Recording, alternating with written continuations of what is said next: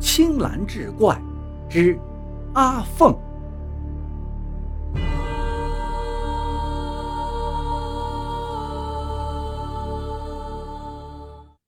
书接上回，老妇人一听就知道那是狐狸，便把刚才的怒气转到了那女子身上，道：“我管教儿子，关你这些狐狸什么事？”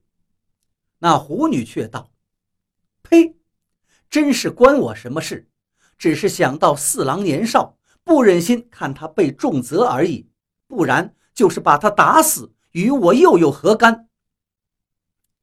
四郎的哥哥大郎一看，恼怒起来，想要去捉住狐女，把她杀掉，嚷嚷着寻找刀剑。二郎、三郎一见，急忙拦下他，不让他去。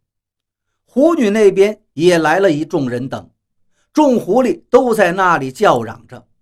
大郎扔过去一片瓦片，似乎是砸到了什么东西，哐啷一声响，把老妇人这边倒是吓了一跳，再也不敢出声了。而那些狐狸也过了好久之后，安静地离开了。从此之后，这个家里不管白天黑夜，就会时常发生怪异之事。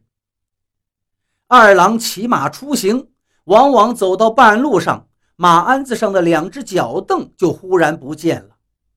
海棠上茅房，却忽然遇到一个穿着紫色衣服的少年，搂着他要亲嘴儿。海棠极力抗拒，却又不知道那个少年到哪儿去了。其他的侍女也遭遇到了类似的情形。大郎刚被授予中书舍人。同僚们都来道贺的那一天，家里门庭若市，一片喧闹。客人落座之后，丰盛的酒宴摆到了桌面上。大郎举起酒杯，请众人喝酒。然而此时，那酒竟突然变成了马尿。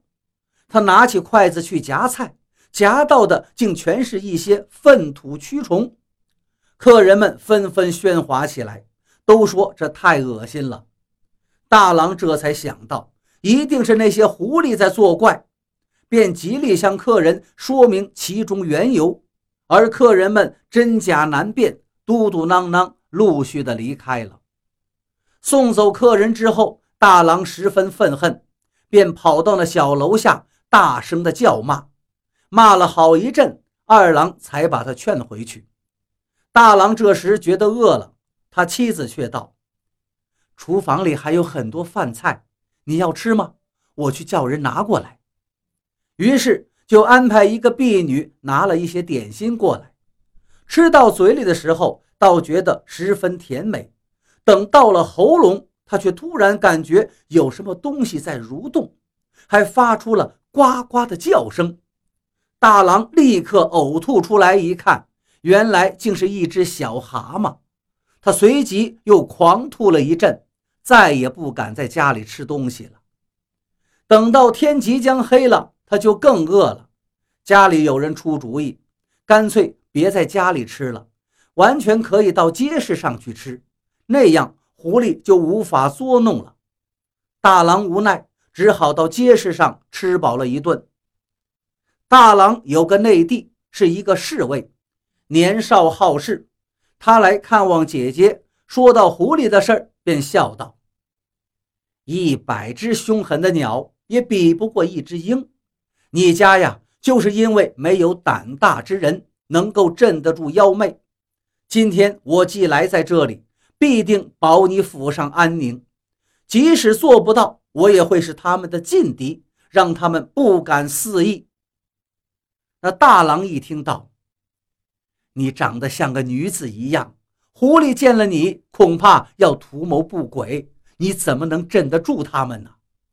侍卫却道：“兄台，你等着瞧，今晚就见效果。”当时老妇人回娘家去了，大郎就把内地侍卫留了下来，想看看他到底有什么能耐。等到了晚上，侍卫就带了被子到那楼下去睡。他的姐姐和二郎、三郎都劝他，他却浑然不惧。出京时分，并没有什么响动，他的胆子就更大了。又过了一会儿，还是没有什么动静，他就困倦的想要睡着了。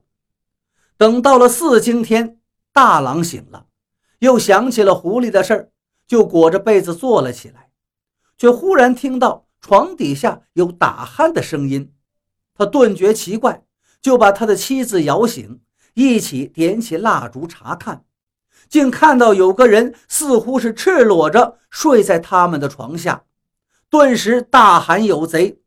婢女下人听到喊声都跑了过来。